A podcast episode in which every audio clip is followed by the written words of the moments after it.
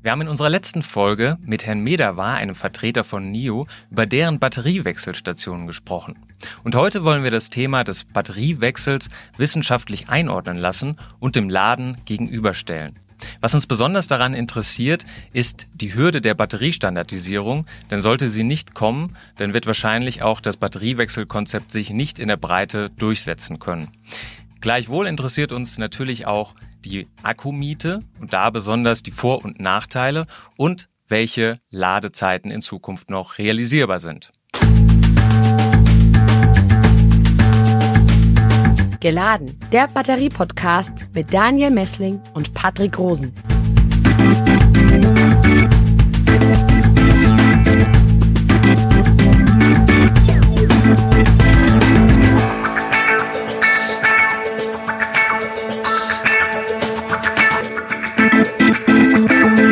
Heute hier im Podcaststudio Herr Dr. Joachim Sann. Grüß Sie. Ebenfalls. Ich darf Sie kurz vorstellen, Herr Dr. Sann. Sie sind Materialforscher und leitender Wissenschaftler am Physikalisch-Chemischen Institut der Justus-Liebig-Universität in Gießen.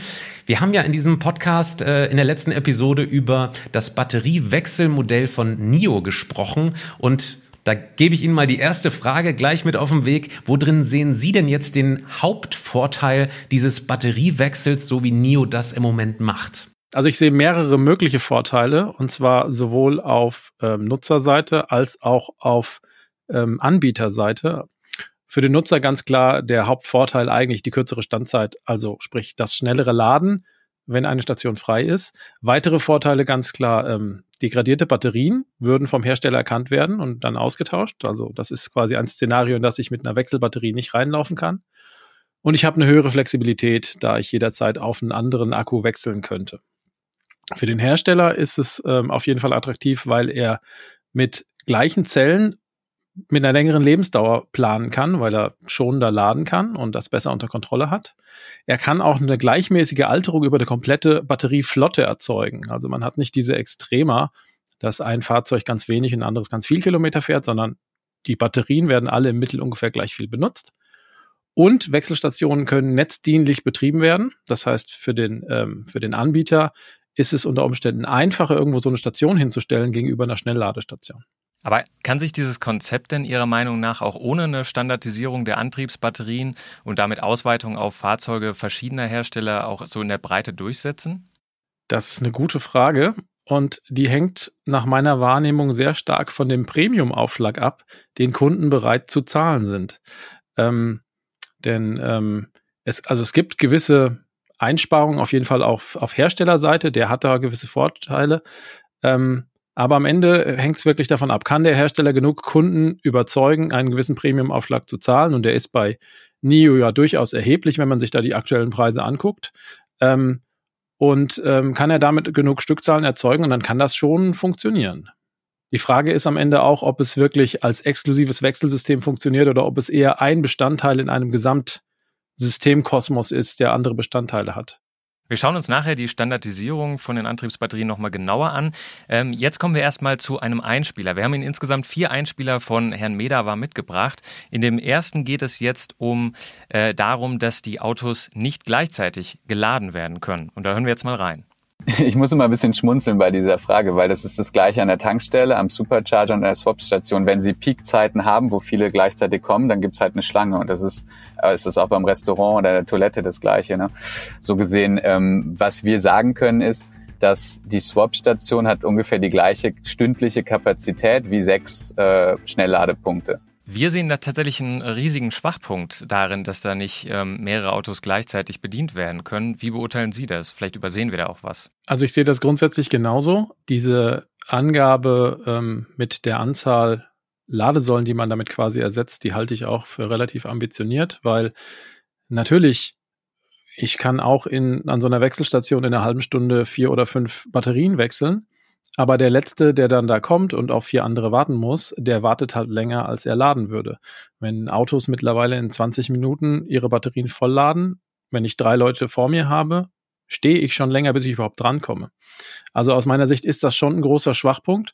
Und ähm, das kann eigentlich nur bedeuten, dass ähm, das NIO da mittelfristig auf eine höhere Anzahl von Stationen gehen muss. Also man kann ja jetzt sogar schon ähm, auf YouTube Berichte finden von Leuten, und es fahren ja noch nicht viele NIO-Fahrzeuge rum, die zu so einer Wechselstation fahren und eben darauf warten müssen, dass ein oder zwei Fahrzeuge vor ihnen fertig werden. Und ähm, das ist auf jeden Fall ein Punkt, den kann NIO eigentlich nur äh, sinnvoll abfedern, indem sie tatsächlich mehr Stationen aufbauen. Ja, das sehen wir genau gleich. Ähm, jetzt kommt ein etwas hinkender Vergleich, aber ich war schon sehr, sehr äh, erstaunt, ehrlich gesagt, dass Herr Meder das sagt, dass man überall irgendwie warten könne, bei der Toilette oder bei einer anderen Tankstelle im Restaurant. Wenn ich eine Fastfood-Kette sozusagen starte und äh, dieses Fastfood nicht fast anbiete, dann ist das kein Geschäftsmodell. Es muss also immer schnell passieren. Also es darf keine wartende Schlange aus meiner Sicht entstehen, weil damit das Kernversprechen obsolet ist. Oder sehen wir das falsch? Das würde ich auch so sehen. Mir ist nicht hundertprozentig klar, wie das in China mittlerweile aussieht, wo die ähm, ja deutlich breiter schon im Markt sind, ob die da tatsächlich mehrere Wechselstationen pro Standort haben. Aber ähm, also die Zahl, die er genannt hat, wenn, wenn ich mir die Zeiten angucke, die man so braucht und Zeiten anschaue, die ähm, Konkurrenzfahrzeuge laden können, dann würde ich auch eher sagen, dass so eine Wechselstation vielleicht vier Ladesäulen ersetzt. Und wenn ich mir dann angucke, dass solche Ladeparks heute mit 20 ähm, Ladepunkten gebaut werden, dann müsste NIO da perspektivisch auch mit drei bis vier solcher Wechselstationen eigentlich in den Markt gehen. Schauen wir uns äh, doch mal ganz kurz das Thema Sicherheit an. Wir sind da noch nicht so wirklich drüber einig, ob das ein, überhaupt ein großer Punkt ist. Aber sehen Sie irgendwelche Sicherheitsrisiken durch diesen Batteriewechsel oder auch dadurch, dass ähm, die Batterien dann in unterschiedlichen Autos öfter gefahren werden? Also ich habe mir diese Zell- oder diese, diese Pack-Konzepte, muss man ja sagen, angeguckt und ähm, eigentlich ist das so gebaut, dass ich keine Sicherheitsrisiken sehen würde. Das sind sehr geschlossene äh, Systeme, die tatsächlich eigentlich nur noch einen Plus- und einen Minuspol haben. Und ähm, das ist schon sehr, sehr stark minimiert, ähm, mögliche Sicherheitsrisiken. Da würde ich jetzt keinen Unterschied sehen zu, zu anderen Fahrzeugen. Das heißt also auch der Wechselvorgang als solches ist jetzt nicht nochmal ein spezielles Sicherheitsrisiko. Logisch, auch was ich jetzt sage, ist sozusagen nicht realistisch, aber wenn man dann mal auf der Autobahn fährt und die Batterie fliegt einfach raus, weil sie schlecht verankert ist und meine Elektronik fällt aus, das sind alles absolut unrealistische Szenarien, oder? Das, das würde ich auch für ein sehr theoretisches Szenario halten. Also ähm, das wird ja alles äh, automatisiert gemacht, ist entsprechend überwacht. Da können also auch keine menschlichen Fehler passieren in dem Sinne. Ähm, von daher sehe ich da eigentlich keine zusätzlichen Risiken. Aber ein Kurzschluss sozusagen in diesem, in dieser Batterie-Swapping-Garage, äh, auch sowas ist tatsächlich eher eher Also selbst wenn das passieren würde, hat äh, NIO ja ein äh, Batteriemanagementsystem in dem Pack drin, was irgendwie schnurlos angebunden ist, wenn ich das richtig verstanden habe. Und ähm, also ich habe es natürlich nicht ausprobieren können, aber ich würde davon ausgehen, dass der sowas im Zweifelsfalle sogar erkennt.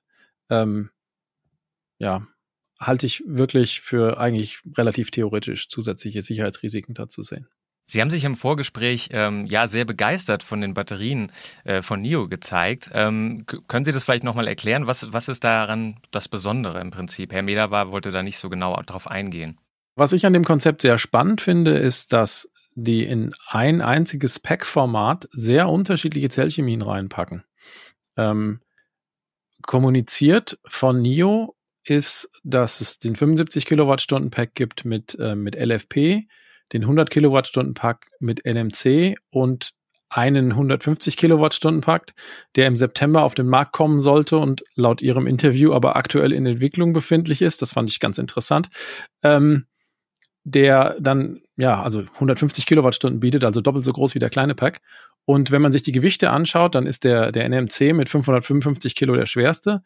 Der LFP ist 20 Kilo leichter und der Solid State soll auch wieder auf dem Level von dem LFP-Pack liegen, also wiederum leichter als der NMC-Pack. Das habe ich leider nirgends in schriftlicher Form mal gefunden, aber man findet da auch Berichte darüber, dass in dem 75 Kilowattstunden Pack eventuell sogar ein Hybridsystem drin ist. Also dass das nicht nur ein reiner LFP-Akku ist, sondern dass da drin LFP mit NMC kombiniert wird, was ähm, durchaus gerade für diese Anwendung in dem, in dem großen System äh, einen gewissen Charme hätte, je nachdem, wie man das kombiniert. Und also diese Flexibilität, die NIO da umsetzt, das finde ich schon ziemlich faszinierend, weil das bedeutet auch perspektivisch für die Zukunft, dass die innerhalb dieser Kiste mit den zwei Anschlüssen eigentlich machen können, was sie wollen. Also auch was auch immer der Markt bietet, können sie da reinbauen. Das, das ist wirklich der spannende Teil. Welchen Charme hätte so eine Hybridbatterie? Naja, je nachdem, äh, wie man die aufbaut, äh, könnte man die ähm, zum Beispiel so machen, also wenn man zum Beispiel mit internen 48 Volt Modulen arbeitet, um da auf seine 400 Volt Batteriespannung zu kommen, ähm, wenn man ein, NMC-Pack parallel schaltet dazu, der NMC-Pack hat einen deutlich größeren Spannungshub. Also wenn der leer ist, hat er eine niedrigere Spannung als die LFP und wenn der voll ist, eine deutlich höhere Spannung. Und dann hätte ich quasi, wenn ich mich den 100% annähere und wenn ich mit den 0% annähere, dann plötzlich so einen Spannungsabfall, wo aber die Batterie nicht einfach abschaltet. Das ist ja das Problem von LFP. Gerade ähm, wenn NIO sagt, sie laden in den Ladestationen nur auf 90% dann hat man bei LFP das Problem, dass einem irgendwann der State of Charge verloren gehen kann. Dann weiß man gar nicht mehr, wo man eigentlich ist, wenn man nicht irgendwann mal diese 100% wieder als Referenzpunkt erreicht. Und äh, da wäre es zum Beispiel möglich, dass bei 90 Prozent quasi LFP schon zu 100 Prozent voll ist und die letzten 10 Prozent sind nur noch ein NMC-Pack. Den kann man dann aber sehr gut überwachen, weil da die Spannung plötzlich wieder ansteigt.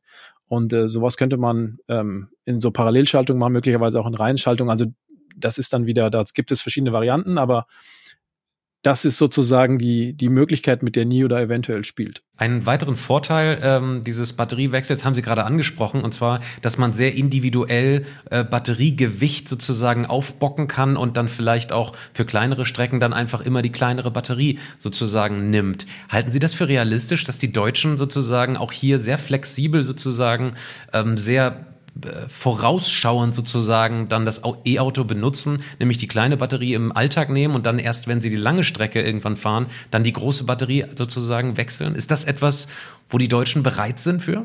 Also bevor ich die Preise gesehen habe, stand der NIO genau aus diesem Punkt ganz oben auf meiner Wunschliste, ähm, weil gerade diese diese Perspektive des Faktor 2, also man muss jetzt ja auch sagen, die haben nicht eine winzige Batterie. Das ist eine 25, 75 Kilowattstunden Batterie, die kleine, ähm, die noch dazu den Vorteil hat, weil sie eine LFP-Batterie ist, muss ich mir keinen Gedanken drüber machen, wie voll ich die lade. Und ich habe immer noch irgendwie, je nach Fahrzeug, 350, 450 Kilometer Reichweite. Das ist ja keine wirklich kleine Batterie. Und im Umkehrschluss dann die, die 150 Kilowattstunden, gerade wenn man zum Beispiel ähm, mit einem Anhänger oder sowas unterwegs ist. Äh, das ist so ein Punkt, da, da setzt NIO, wenn sie denn diese große Batterie mal haben, möglicherweise sogar ein echtes Alleinstellungsmerkmal um, weil sie haben dann einen sehr großen Akku mit einem schnellen Wechselsystem und die, die großen Fahrzeuge von denen haben zwei Tonnen Anhängelast. Das ist relativ einzigartig. Und ähm, das ist auch so ein Punkt, ähm, da haben sie ein Alleinstellungsmerkmal in einem Premium-Markt. Ähm, das kann ich mir schon gut vorstellen. Schauen wir uns mal dieses Mietmodell von NIO ein bisschen genauer an. Ähm, jetzt frage ich mich, also die Deutschen haben ja schon ein sehr spezielles äh, Verhältnis so zu ihrem Auto, zumindest viele noch irgendwie da draußen. Ähm, ist das tatsächlich vorstellbar, dass in Zukunft so wirklich das Herz des E-Autos, also die Batterie, nur gemietet wird? Glauben Sie, das findet Anklang so in der Breite? Ich habe eine gewisse Skepsis. Ich habe so den Eindruck, dass das etwas ist, was für Firmenkunden möglicherweise sehr gut funktionieren kann im Privatkundenmarkt, boah, da muss man mal schauen. Vor allem, weil die, die Preise, die NIO da aufruft, durchaus ambitioniert sind. Also der Mietpreis für den 100 Kilowattstunden Akku, da kriege ich anderswo auch ein komplettes Elektroauto im Leasing für. Ähm, also das, das muss man mal schauen. Ähm, für Firmenkunden kann ich mir das sehr gut vorstellen und das scheint mir auch der primäre Markt zu sein. Ähm, und da muss man auch sagen, da gibt es ja auch noch eine gewisse Abdeckungslücke. Was für ein Fahrzeug gebe ich dem ähm, dem Handelsvertreter, der am Tag irgendwie seine 500, 600 Kilometer abspult, bei Kunden dann immer ist, wo er nicht laden kann und trotzdem irgendwie nicht 16 Stunden an dem Tag unterwegs sein möchte. Und ähm, das ist natürlich eine Nische, die NIO damit explizit besetzt. Und da kann ich mir das gut vorstellen. Dann hören wir passend zum Mietmodell mal in den zweiten Einspieler von Herrn Medava rein. Momentan sind es zwei. Das ist die 75 Kilowattstunden Batterie. Das ist quasi die äh, wie nennen wir es, Medium Range und dann gibt's die Long Range Batterie, das sind 100 Kilowattstunden. Und das sind die aktuellen zwei Größen, die wir anbieten. Und wir arbeiten bereits an neuen weiteren Batteriegrößen, die dann noch höhere Kapazitäten haben werden.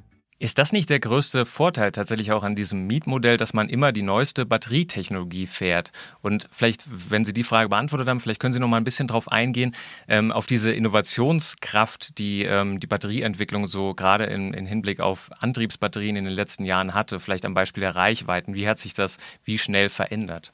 Ja, also es ist sicherlich ein sehr großer Vorteil. Ähm, ob am Ende der Vorteil ist, dass man immer die neueste Technologie bekommt oder einfach bei Bedarf als Intensivnutzer eine frische Batterie mit der gleichen Technologie, das wird sich zeigen.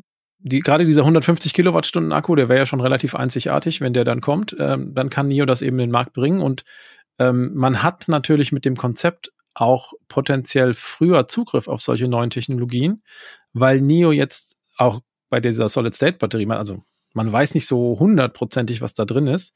Möglicherweise ist das eine Batterie, die eben keine 300.000 Kilometer in einem Auto hält. Muss sie aber auch nicht. NIO kann die tatsächlich ja als Premium-Batterie bringen, die vielleicht im Feld am Ende nur 50.000 Kilometer hält und dann tauschen die den Pack aus. Und ähm, das, diese Möglichkeit besteht natürlich auch mit anderen neuen Technologien. Ähm, und damit hat man hier eine Option, tatsächlich in so einem Wechselsystem Zelltechnologien zu bekommen, die für den, ähm, den Nachlademassenmarkt quasi überhaupt noch nicht ähm, so richtig möglich sind, weil da die Lebensdauern zu kurz sind. Das muss man dann natürlich auch wieder bezahlen entsprechend, aber ähm, einen Mietpreis für den 150 Kilowattstunden Akku gibt es, glaube ich, auch noch nicht. Wenn man sich anschaut, wie sich die, die Reichweiten entwickeln, also guckt sich da den, den äh, Verlauf an, da, eigentlich muss man dann zwei Welten unterscheiden, weil eigentlich muss man dann Tesla und alle anderen sich angucken, weil Tesla ist mit 500 Kilometern auf den Markt gekommen vor zehn Jahren und Tesla ist immer noch so bei 500 bis 600 Kilometern. Die gehen eher den umgekehrten Weg, dass die jetzt mit LFP ein bisschen kürzere Reichweiten sogar wieder anbieten und so bei 450 landen, aber bleiben ziemlich stabil in diesem Fenster eigentlich. Und da führen neue Zelltechnologien eher dazu, dass entweder mehr Leistung da rauskommt oder dass die kleiner werden oder sowas in der Art oder dass die Fahrzeuge günstiger werden. Ähm, bei allen anderen kann man das absolut äh, sehen. Das fing ja parallel zu Tesla quasi mit so 150 Kilometer Reichweite Fahrzeugen an. Ähm, und aktuell scheint sich da so ein naja, Mittelklasse-Markt so mit so 300 bis 400 Kilometern zu etablieren. Und da sieht man gerade die, die, so diese 50 Kilowattstunden Batterie, die ist ziemlich in der Fläche in den letzten paar Jahren gekommen und die arbeiten sich jetzt so 10 Kilometer für 10 Kilometer langsam nach oben, weil die Zellchemien sich ein bisschen ändern, weil die Packs ein bisschen besser werden. Da ist man jetzt von 300 eher so in Richtung 400 Kilometer unterwegs. Und in der Spitze kann man das auch aktuell sehr gut sehen. Da kann man heutzutage ja 900 Kilometer äh, bestellen, glaube ich. Ausgeliefert wird es noch nicht. Aber 800 Kilometer kann man sogar kaufen und ähm, kann das fahren. Und äh, die 1000 Kilometer sind da absolut in Reichweite. Ähm, bei den Zellchemien hat sich da ja gar nicht so schrecklich viel getan. Man ist ein bisschen zu höheren Nickelgehalten gegangen, aber gar nicht so viel. Der Hauptgewinn ist da eigentlich Pack-Design. Ähm, das ist dann so ein Punkt wiederum, wo ich mir nicht sicher bin, wie viel da bei NIO noch zu holen ist, weil dieses Pack-Design, das scheint ja das Kettle Cell-to-Pack-Design zu sein. Das ist schon sehr optimiert. Also da, da werden jetzt keine großen Sprünge mehr möglich sein. Welche Herausforderungen sehen Sie denn bei diesen Batteriepacks, was es bei dann anderen Akkus nicht so gibt? Also eine Einschränkung von solchen Cellpacks, die möglicherweise wesentlich ist, ist die geringe Integration ins Fahrzeug. Ähm, das ist dann, also insbesondere solche Cell-to-Chassis-Konzepte sind halt gar nicht mehr möglich, womit man Effizienz verliert. Aber selbst ähm, wenn man nicht so eine hohe Integration hat, ähm, brauchen diese Packs, weil die ja außen nur noch elektrische Anschlüsse haben, ein komplett integriertes Klimatisierungssystem. Autark für den jeweiligen Pack eigentlich. Und ähm, das kann dann nicht so effizient sein wie ein Gesamtfahrzeugklimatisierungssystem und auch nicht so leistungsstark. Und deswegen werden diese Packs auch, wenn man sie denn mal lädt, sicherlich immer langsamer laden als jetzt ein, äh, eine integrierte Batterie. Und ähm, es wird sich auch zeigen müssen, ob die möglicherweise in der Leistungsabgabe dann auch limitiert sind. Also ich habe zum Beispiel auch noch keinen NIO auf dem Nürburgring gesehen. Wäre auch interessant zu sehen, ob der dann irgendwann vielleicht aufgibt. Ja, das Wechselkonzept in China hat ja schon äh, ein bisschen längere Zeit Erfahrungswerte jetzt äh, geschaffen. Ähm, da hören wir jetzt auch mal gleich nochmal Herr Mederwar. In China ist das Thema Batter Batterietausch und Swapping bei NIO schon extrem etabliert und ist schon Alltag. Das heißt, es gibt Leute in China, die laden ihr Auto gar nicht mehr, sondern die swappen nur noch. Und was wir sehen in China ist, dass äh, extrem viele urbane Nutzer das Batterietauschkonzept äh, angenommen haben, weil es eben dort wie auch bei uns teilweise einfach keine Möglichkeiten gibt, das Auto zu laden. Und deswegen, wir haben zum Beispiel in Shanghai über 100 Stationen. Und wenn ich mich nicht irre, ist äh, ich glaube, sind 60 Prozent der Nutzer weniger als drei Kilometer von der Swap-Station entfernt. Das heißt, in China hat NIO wirklich diese Strategie, wir bringen das Swap-In zu den Nutzern, zusätzlich zum Langstrecken-Use-Case. Ähm, das heißt beides im Endeffekt. Aber es ist wirklich so, dass wir auch sehen, dass, das, dass der Batterietausch in urbanen Regionen extrem gut angenommen wird. Und das ist was, was wir uns jetzt für Deutschland auch überlegen und anschauen. Könnte das in Europa tatsächlich auch so sein, dass es ähm, entweder nur so als Ergänzung für die Langstrecke genutzt wird oder tatsächlich auch wie in China ähm, sogar das, das Laden ersetzt, in manchen Gebieten zumindest? Also ergänzen, würde ich sagen. Ersetzen, ähm, da glaube ich nicht dran. Also wenn, wenn sozusagen, wenn es darum geht, welche Technologie gewinnt, laden oder wechseln, dann würde ich eher auf Laden setzen, würde aber persönlich glauben, dass wahrscheinlich keine der Technologien gewinnt, weil dieses Konzept hat schon Vorteile. Und ähm, im urbanen Raum, ja, ich sehe das absolut. Also das ist tatsächlich eine Diskussion, die ich auch oft mit, ähm, mit verschiedenen Leuten führe, die eben sich für ein Elektroauto interessieren und halt zu Hause nicht laden können. Ähm, und äh, die müssen jetzt halt auch schon im Zweifelsfalle tatsächlich mit Schnellladestationen planen. Ähm, wenn es dann Leute sind, die zum Beispiel auf dem Land wohnen und ähm, sie haben keine elektrische Infrastruktur bei sich zu Hause, ähm, ist jetzt kein unlösbares Problem. Das sind dann meistens solche Szenarien, äh, die aber trotzdem mit hohen Kosten verbunden sind, wo dann der Elektriker sagt, bevor wir eine Ballbox installieren, machen wir erstmal dein ganzes Haus neu. Und äh, das ist dann ja schon erheblich. Und wenn dann da keine öffentliche Ladestation zur Verfügung steht, dann bleibt quasi nur sowas. Und da kann das schon sehr attraktiv sein. Also das, das sehe ich schon. Oder auch in, in, ähm, in Großstädten, ähm, wenn man da einen öffentlichen Ladepunkt sucht, fährt dann dahin, dann hat man vier Stunden Zeit zum Laden, da wird das Auto im Zweifelsfall auch nur halb voll, da muss man nachts wieder raus, muss sich einen neuen Parkplatz suchen. Ja, da hat das sicherlich eine gewisse Attraktivität und das kann, das kann ich mir gut vorstellen, dass das kommt. Dann kommen wir an dieser Stelle mal über Batteriestandards äh, oder die Standardisierung zu sprechen. Wenn man dieses Modell von NIO sozusagen mal fortspinnt, dann könnte man ja vielleicht irgendwann erwarten, dass sich Autobauer grundsätzlich einigen auf eine Größe, auf eine Standardisierung und vielleicht auch den Unterboden, den man dann quasi gemeinsam entwickelt. Für wie realistisch halten Sie denn eine Einigung unter diesen großen Autobauern äh, auf Standards bei Batteriegrößen, bei dieser Standardgröße und dem Unterboden. Vielleicht mit so ein bisschen mit einem Blick auf Apple. Ähm, da ist sozusagen die, die, ähm, der Ladeanschluss sozusagen ja auch immer skeptisch gesehen. Für wie realistisch halten Sie das, dass sowas kommt?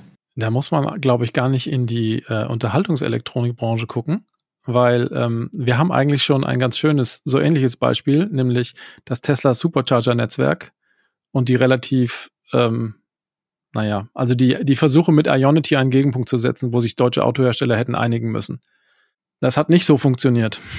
Ich bin auch bei einem Wechselsystem, was die großen Autobauer angeht, skeptisch, dass die sich auf einen Standard einigen.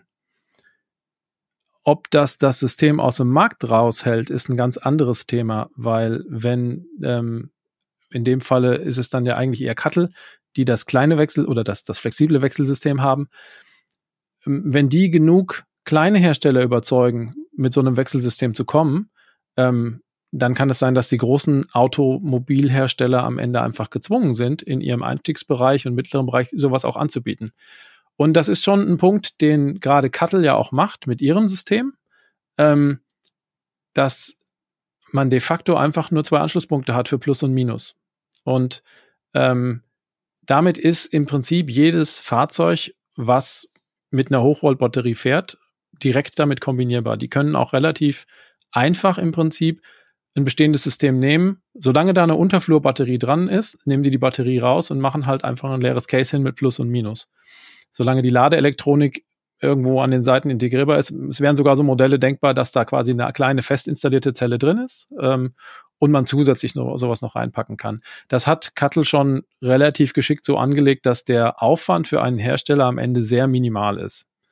Und ähm, wenn das einer in den Markt bringen kann, dann ist es wahrscheinlich Cuttle. Große Autobauer sind die eine Sache. Dieses System spricht insbesondere sämtliche Nischenhersteller an. Ich kann mit so einem Wechselakkusystem plötzlich Wohnmobile realisieren mit einer ansprechenden Reichweite, die ansonsten das ganze Jahr über halt nur mit einem so einem kleinen Pack rumstehen oder vielleicht ein bisschen was haben, um gerade bis zur Wechselstation zu fahren. Und nur wenn ich mit denen eine lange Strecke fahre, mache ich das. Oder Wohnwagen, in denen ich hinten zwei so Packs zur ähm, Reichweitenverlängerung einbauen kann. Ähm, also da gibt es, da gibt es eine Menge Potenzial, insbesondere für diese, für diese Nischenanbieter, die in Summe jede Menge Fahrzeuge bauen und heute Probleme haben, sowas elektrisch darzustellen, weil es dann wahnsinnig teure Fahrzeuge gibt. Und da sehe ich eigentlich das größte Potenzial. Dann kommen wir jetzt mal zu dem Thema Laden oder beziehungsweise auch Schnellladen.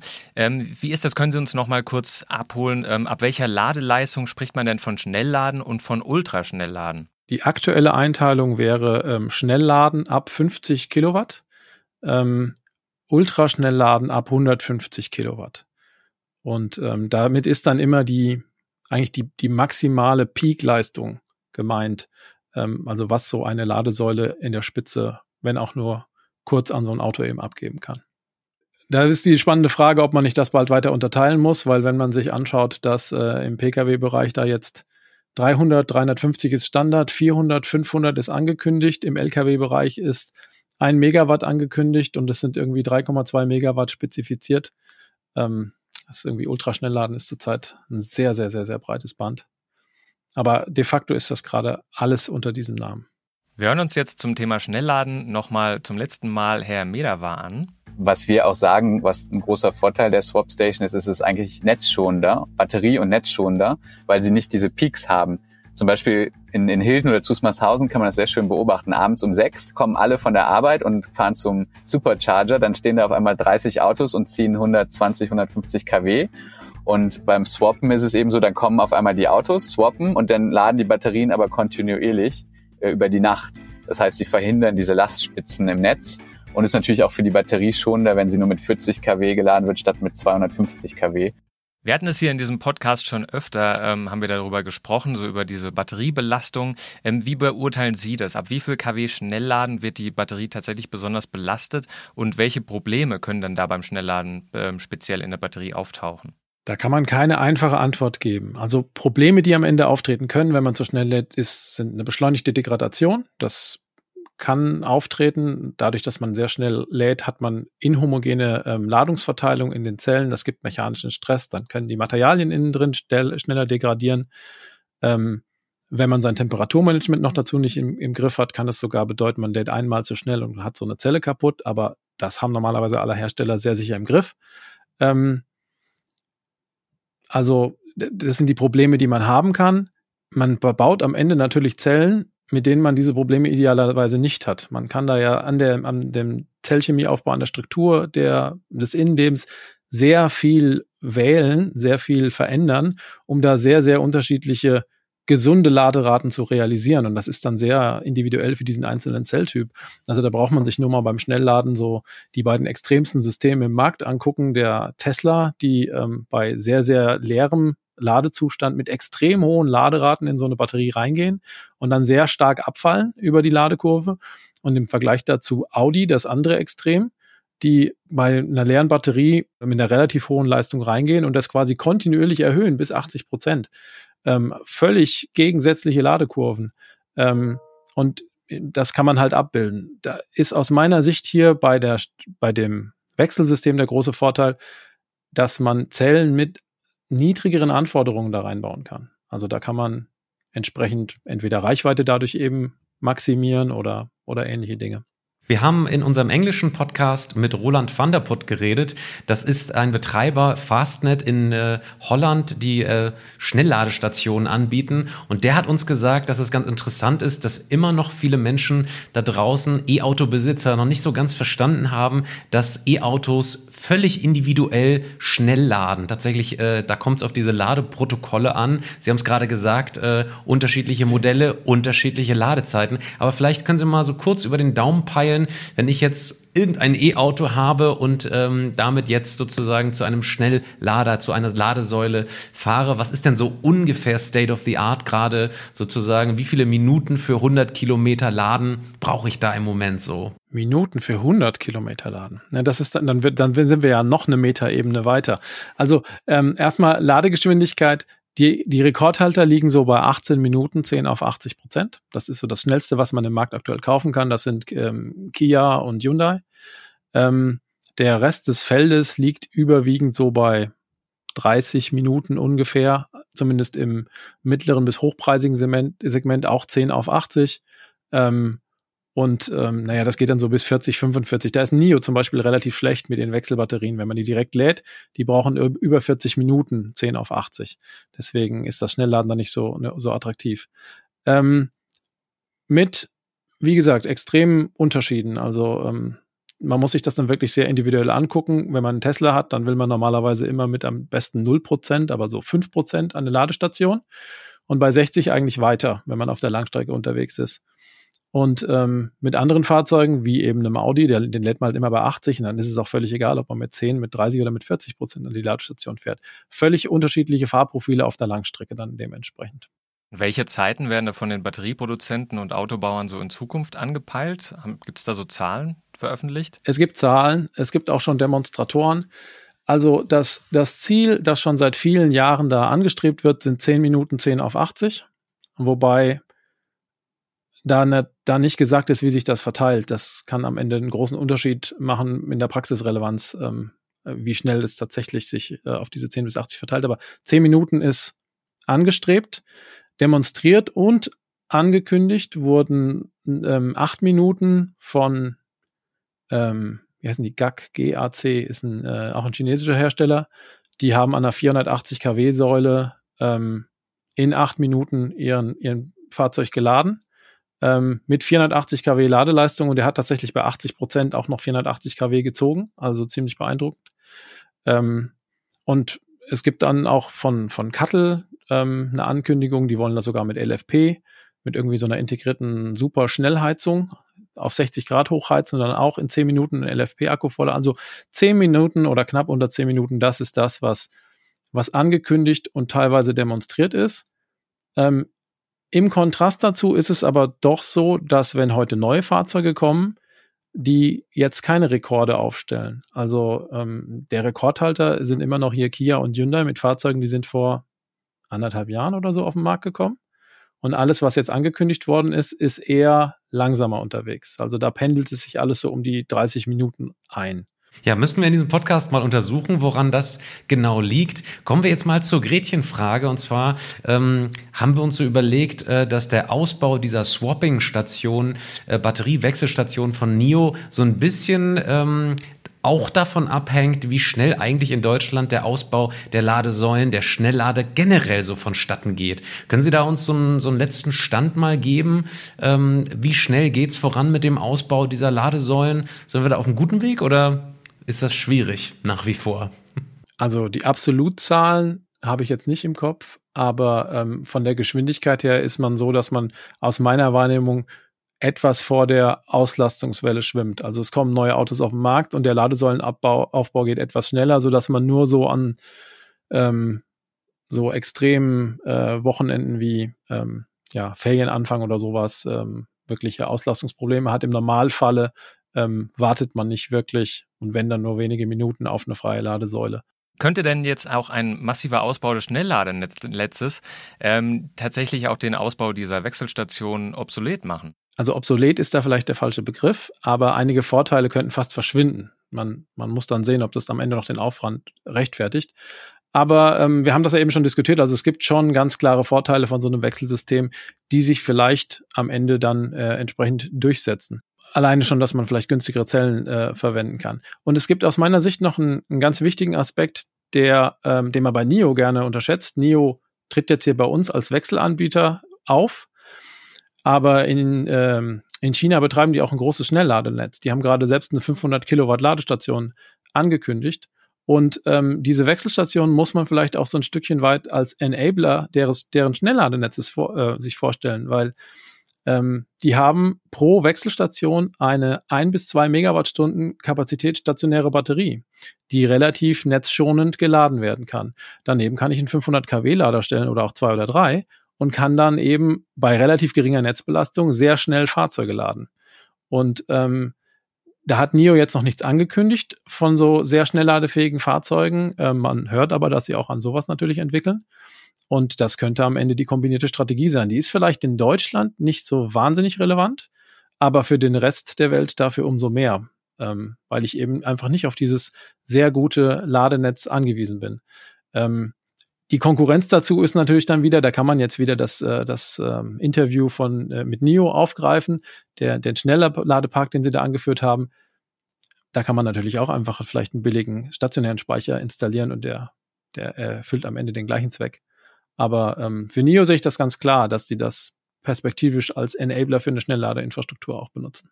Wer sind denn so äh, Konkurrenten von NIO in Deutschland eigentlich, wenn es jetzt an Schnellladesäulen geht? Man hört da, dass auch Mercedes da jetzt investieren möchte. Ähm, grundsätzlich, welche zentralen Akteure sind da in Deutschland zu finden, wenn es ums Schnellladen geht? An erster Stelle immer noch Tesla.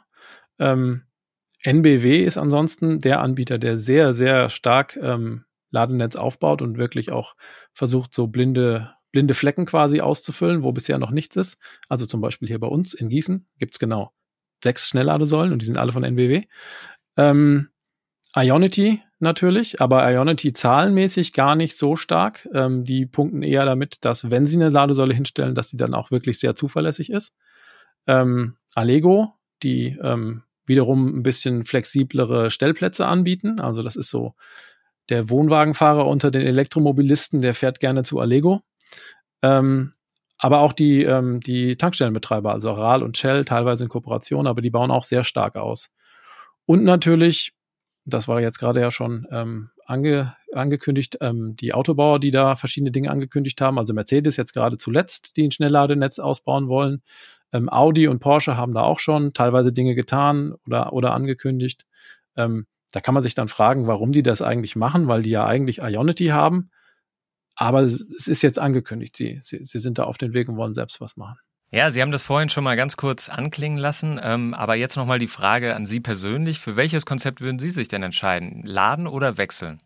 Also persönlich für Laden und ich habe mich auch entschieden. Also na gut, Wechsel war jetzt auch zu teuer, aber ich habe seit, seit 1. Dezember lade ich und ähm, wir haben jetzt immerhin schon 3200 Kilometer gefahren seit 1. Dezember und wir waren bisher noch an keinem Schnelllader.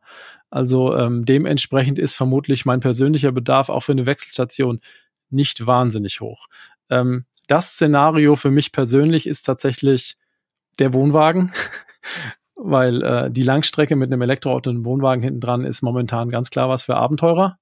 Und das Abenteuer würde doch deutlich kleiner werden, wenn man zwischendurch einen großen Wechselakku austauschen könnte. Ja, klingt interessant. Wir haben am Ende dieses Podcasts noch ein Element, ähm, wo wir Sie äh, gerne bitten würden oder fragen würden, für unseren nächsten Podcast-Gast noch eine Frage vielleicht spontan sich zu überlegen. Und zwar haben wir Herrn Dr. Andreas Piepenbrink von E3DC zum Thema Zellchemie in Heimspeichern hier zu Gast. Vielleicht fällt Ihnen spontan eine Frage für ihn ein.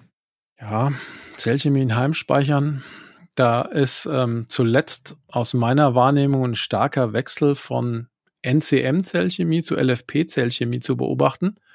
Und da würde mich interessieren, sind das vor allem jetzt Kosten- und Verfügbarkeitsgründe, jetzt gerade aus dem letzten Jahr, anderthalb Jahren?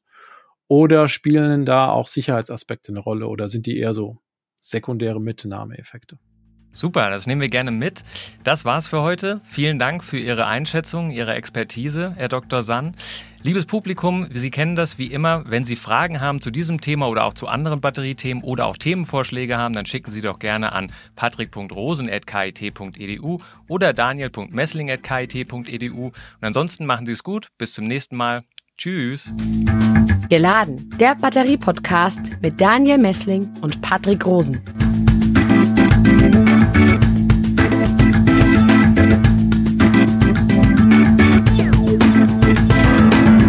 Dieser Podcast wurde produziert vom Center for Electrochemical Energy Storage Ulm und Karlsruhe, kurz Celeste, einer Forschungsplattform des Karlsruher Instituts für Technologie, der Universität Ulm und des Zentrums für Sonnenenergie und Wasserstoffforschung Baden-Württemberg.